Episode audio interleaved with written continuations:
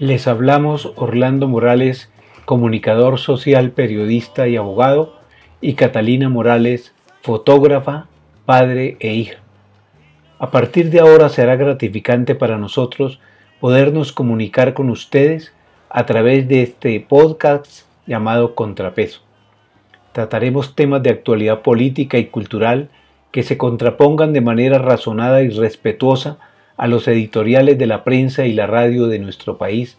apelando a la opinión libre, objetiva e imparcial que contribuya a comunicar la verdad de la historia y los acontecimientos cotidianos vividos en Colombia. Haremos la crítica con juicio y seriedad y aceptaremos la crítica constructiva que fomente sanamente el debate de los temas que aquí se traten. Nuestro programa iniciará siempre con el fondo del tema caribeño Son para un sonero, cuya grabación hace parte del segundo disco de Son 14, titulado Son como son, álbum que presentó entre otros temas Si yo siempre he sido son, Son para un sonero y La soledad es mala consejera, las dos últimas composiciones de Adalberto Álvarez. Es por eso que el grupo musical cubano Son 14 ha sido nuestra inspiración musical por la salsa y el son cubano y nos une e identifica su canto dedicado al trabajo y al amor. Invitamos en este primer programa a la movilización del 26 de julio por la defensa de la vida de los líderes sociales a través del artículo titulado Grito por la paz y por la vida, escrito por Orlando Morales.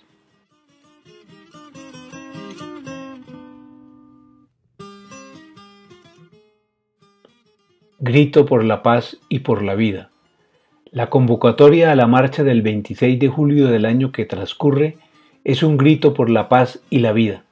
A ella están invitados no solo los partidos políticos, las organizaciones sindicales, las agremiaciones sociales, sino también todos y cada uno de los colombianos que profesan diversas ideas políticas, confesiones religiosas y pertenecen a distintas culturas y etnias. Un saludo a la comprometida participación de la Iglesia Católica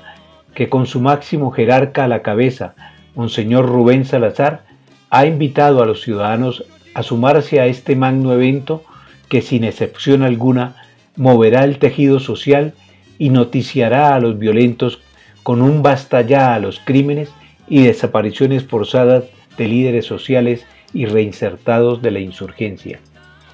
Es el clamor de las víctimas del evidente genocidio que se cierne sobre Colombia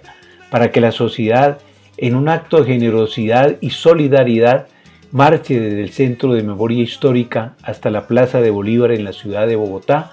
y en todas las ciudades del país, juntándose en un solo grito que se escuche en nuestra geografía y allende las fronteras.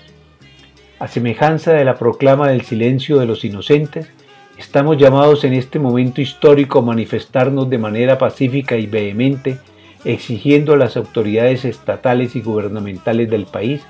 para que se tomen las medidas necesarias y se utilice menos retórica a fin de enfrentar con decisión y eficacia tan delicada problemática afectante de la seguridad y la tranquilidad del pueblo colombiano. Por manera que la invitación a la marcha del 26 de julio es un mandato moral para todos los que de distintas orillas aspiran a detener esta horda criminal que amedrenta y procura desaparecer y acallar las expresiones democráticas que propenden por la defensa de la paz y la vida de los colombianos. Los esperamos en la marcha. Recibimos sus opiniones y sugerencias en nuestro correo contrapesom.gmail.com. Gracias por escucharnos.